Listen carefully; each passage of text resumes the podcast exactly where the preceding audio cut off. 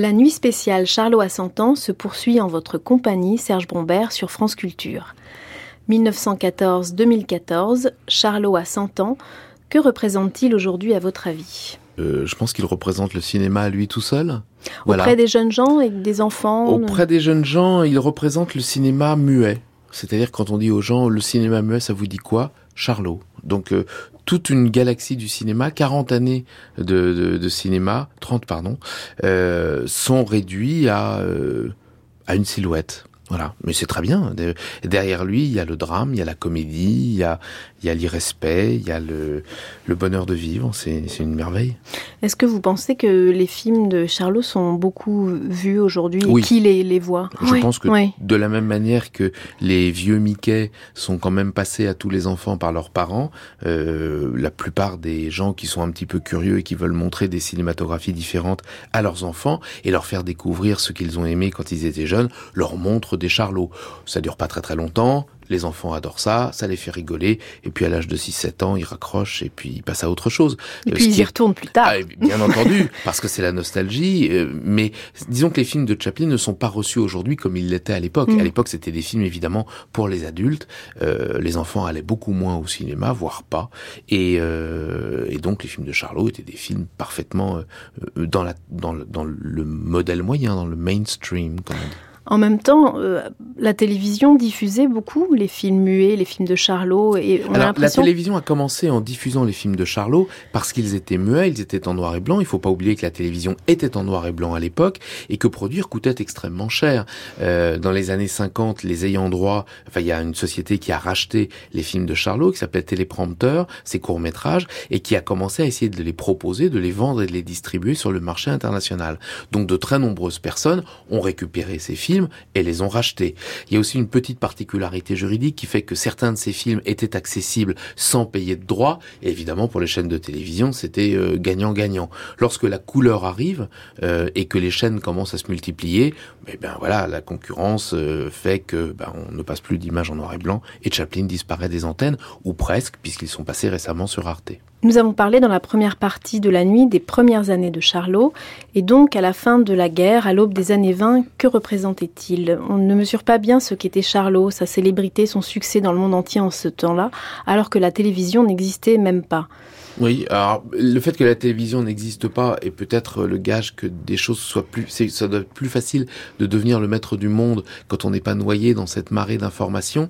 Mais disons que pour faire, pour expliquer un peu ce qu'était Chaplin à l'époque, vous voyez Danny Boone avec euh, Bienvenue chez les Ch'tis, bah on peut dire que c'est à peu près le dixième de ce qu'était Charlot. Voilà. Chaplin était partout, c'était le, c'était l'alpha et l'oméga.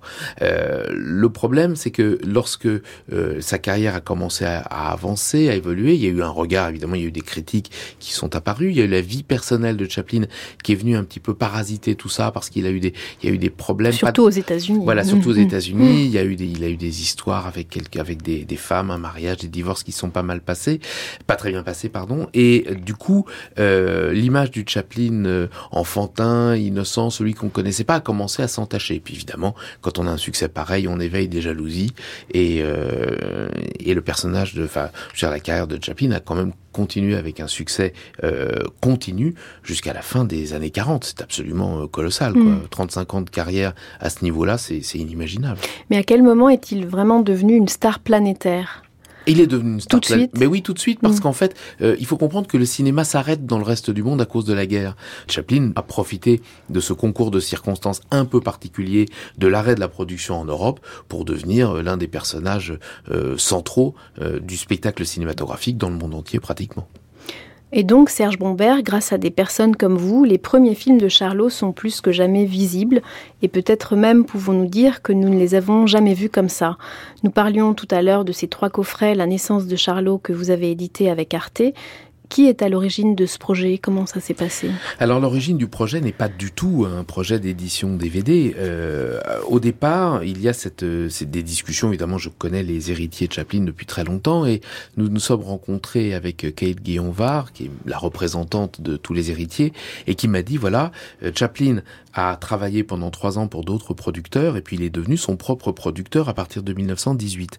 Or, il a confié à euh, ses enfants la responsabilité de s'occuper s'occuper des films qu'il avait produits, sous-entendu également de ne pas s'occuper des films qu'il n'avait pas produits. Donc ces trois premières années sont sorties du champ de cette association Chaplin et en même temps, évidemment, l'association Chaplin euh, considère comme une obligation le fait de restaurer ces films dans leur meilleur état euh, d'apparence possible.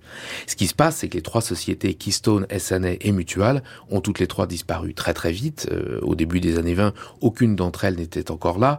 Les négatifs étaient totalement détruits. Et comme ces sociétés avaient disparu, les films étaient presque tombés dans une sorte de déshérence. N'importe qui pouvait prendre une copie d'un Charlot, marquer le nouveau Charlot et le diffuser, et, c'était le succès mm. garanti. Donc, euh, beaucoup de gens ne s'en sont pas privés. Ils ont pris des copies qu'ils ont recopiées parce que ils ont fait des négatifs. Enfin, c'est la, la, piraterie déjà à ce niveau-là de très très haut vol. À chaque fois, euh, ils, ils rajoutaient une génération, un peu comme quand on fait des photocopies. Vous savez, à chaque fois, on perd de la qualité d'image. Donc, c'était pareil avec le cinéma à l'époque. Et donc, quand ils disaient un nouveau Charlot, ce qu'on voyait apparaître, c'était sous un titre différent, avec un montage un peu différent, avec plein de rayures, plein de collages, plein de machins, euh, des, euh, des films que qui datait déjà de, quelques années, voire même parfois de quelques dizaines d'années. Donc aujourd'hui, nous sommes devant cette situation un petit peu paradoxale qu'à chaque fois que nous retrouvons ces films-là, que nous des, des, copies, ce sont des éléments euh, inregardables qui sont issus de ces ressorties ou des ressorties de ressorties, etc. Alors l'idée est très simple et nous nous sommes associés avec euh, la Cinémathèque nationale anglaise, le British Film Institute et la plus grande cinémathèque italienne, la Cinémathèque de Bologne, pour aller dans le monde entier, dédier cinq années euh, à ne rien faire, sauf à aller voir toutes les copies qui survivent dans tous les pays du monde. Je vous laisse imaginer le délire. La chasse au trésor. Voilà, absolument. pour, pour voir si euh, parmi ces copies, il n'y a pas des copies complètes ou des fragments, parce qu'il il suffit, il y a peut-être des copies qui, enfin des films qui n'existent plus en, bon état, sauf un petit fragment de une ou deux minutes qui serait euh, euh, en Amérique du Sud ou en Russie ou en Australie.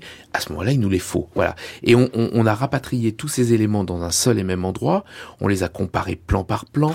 On les a numérisés. On a restauré chaque image. Évidemment, vous savez, il y a une, une tradition, plutôt une sorte de, phrase sagesse euh, en matière de restauration qui est que on ne retransforme pas un hamburger en vache. Et le seul moyen pour en fait avoir une restauration de bonne qualité, c'est de partir d'une image de bonne qualité. Donc euh, retrouver l'image dans sa limpidité originelle euh, était quelque chose de très compliqué. Et il faut comprendre aussi que lorsque nous appelons une archive en disant est-ce que vous avez des bonnes copies de tel film, de Charlot et le Comte ou de Charlot Patine, mais c'est chercher l'aiguille dans une meule de foin. Évidemment, chaque cinémathèque a 50, 100, 150 exemplaires de Charlot Patine. Mais parmi ces 150 exemplaires, y en a-t-il un seul au moins, ce qui n'est pas du tout certain, qui soit issu du négatif original et qui ait une limpidité d'image phénoménale? Donc vous imaginez que c'est des choses qui prennent un temps fou, qui coûtent un argent fou. Ensuite, on restaure ces films plan par plan, on reprend un plan qui vient de, de, Belgique, un plan qui vient du Danemark, etc. Il faut homogénéiser tout ça. Et à l'arrivée, vous obtenez les films qui sont euh, dans l'état où ils étaient à peu près au moment de leur sortie. Et quand vous dites personne ne les a vus comme ça, vous avez probablement raison, puisque évidemment les gens au moment de leur sortie euh, les ont vus à partir de copies de cette qualité-là plus personne depuis, mais à l'époque, les qualités de projection étaient tellement médiocres qu'évidemment, ils n'ont vu que le pâle reflet de ce que les copies auraient pu leur proposer. Et d'ailleurs, grâce à cette restauration, euh, on découvre, comme nous le disions tout à l'heure, le visage de Charlot, ses mimiques, ses grimaces comme on les a jamais vues. Ah, on découvre tout. Ses rides, ses premières oui, rides. Oui, non, mais absolument. Vous savez, tout le monde dit oui, les films de Charlot, ils allaient trop vite, c'était un peu oui, saccadé. en plus à la bonne euh, vitesse, voilà. pour la première en fait, fois. Charlot, exactement. Charlot n'a jamais été trop vite. C'est simplement les, les projecteurs qui sont mis à accélérer. Et puis on voit effectivement le quelque part une fois débarrassé de tous ces scories, de tous ces problèmes visuels, de ces rayures, de ces, de ces points, de ces collages, etc., finalement, on peut rentrer, on peut voir Charlot devant nous, comme s'il était, comme s'il avait été filmé hier, et on le voit virtuellement danser. On le voit évoluer dans l'air, on, voit la pantomime, on voit la manière dont il construit ses films. Alors, je vais raconter une petite histoire aussi, c'est que grâce à un monsieur qui s'appelle Kevin Brownlow, on a retrouvé les rushs d'un très grand nombre de films. Et euh, en novembre, nous sortirons chez Lobster euh, un coffret qui s'appelle Chaplin Inconnu, qui sera euh, la tentative d'expliquer comment Charlot créait ses films à partir de ce que ces rushs, de ce que ces séquences non utilisées nous apprennent. Et d'ailleurs, on découvre à travers ces images un Charlie Chaplin très bavard, en perpétuelle discussion, même s'il n'y a pas de son. Et d'ailleurs, Marie Pickford l'appelait le petit philosophe. Oui, c'est très étonnant parce que euh, Chaplin est quelqu'un qui n'avait pas reçu d'éducation. Hein. il était orphelin, il lui était arrivé de mourir de faim, de ne pas avoir de toit où dormir et, et de dormir dans la rue. Donc, quelque part, c'est quelqu'un qui avait connu cette extrême misère qu'il décrit. Et lorsqu'il part euh, faire ses tournée de vaudeville aux États-Unis, c'est quand même quelqu'un qui a un fort accent euh, des faubourgs londoniens, qui n'a pas beaucoup de culture, qui est illettré, il est autodidacte, euh, il a appris tout seul à jouer du violon, euh, il a appris tout seul à jongler, il a appris à faire du patin à roulette, un peu comme comme un gamin ultra doué qui décide d'apprendre tout seul à faire ceci et de faire cela, ou de regarder comment les autres font. évidemment, dès qu'il se met à faire la même chose, il le fait mieux. Mieux. C'était Chaplin. voilà. Euh, tout le monde n'est oui, oui, tout le monde n'est pas Chaplin. Mais quelque part, il faut comprendre que si le son avait été là euh, en 1914, Chaplin aurait eu un très fort accent londonien qui probablement l'aurait euh, lui aurait posé un problème dans la diffusion de ses œuvres aux États-Unis. Et d'une certaine manière, le, le, le cinéma muet l'arrange bien, au point même que lorsque en 1930 le cinéma arrive et qu'il va faire son premier film sonore, il va se poser la question, est-ce que je dois parler ou non? Et à l'évidence, Chaplin, autant par rapport aux questions d'accent, d'intonation et de choses comme ça, qu'au niveau de, du fait que c'est un personnage de pantomime, ne peut, pas, parler. pas parler. Avant de poursuivre, Serge Brombert, je vous propose de vous faire entendre une voix qui nous parle de Chaplin, une très belle voix que l'on aura rarement entendue. Vous êtes un très vieil ami de Charlie Chaplin. Quel a été, à vos yeux, son apport dans le domaine comique et surtout dans le domaine du tragique? Well, Charlie is, uh, I think, is the first one to ever stop being just an out and out uh, king's gesture and circus clown and uh, try to be human. In other words, he's a character comedian. So that he was in a position when he stopped fooling and trying to do ridiculous things to get laughs, could turn around and tell a human interest story and uh, actually get under your skin with it. In other words, he brought Polyarch to life. Je pense que Charlie Chaplin est un clown, mais c'est un très grand clown, et c'est le premier clown, ce que nous appelons en anglais le character comedian, c'est-à-dire un, un, un, acteur de, de, caractère, un acteur, un acteur comique, qui a apporté la vie à, à quelque chose d'humain dans le comique. C'est le premier à avoir apporté chez, euh, dans, le, dans le déroulement comique d'une histoire le côté humain, c'est-à-dire de rentrer dans la peau du spectateur et de soulever par le comique des problèmes profondément humains. En un seul mot, on peut dire qu'il a apporté la vie, il a, il a mis dans la, dans la vie euh, euh, courante, dans la vie de tous les jours, le personnage, il a porté à la vie le personnage de Paillasse. C'est très émouvant d'entendre cette voix nous parler de Charlie.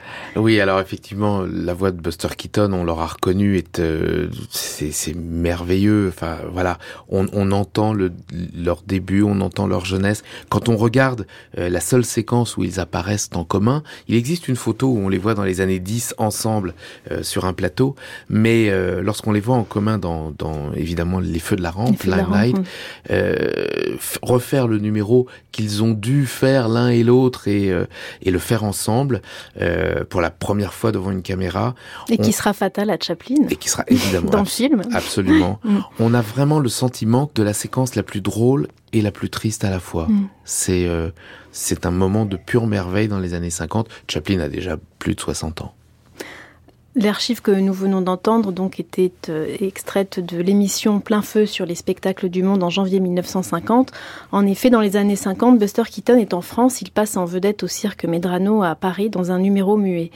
Au fond, Chaplin est le seul des grands burlesques à avoir passé le cap des années 20, à part euh, Laurel et Hardy. Chaplin a su garder une liberté, une indépendance. Comment a-t-il réussi ce passage?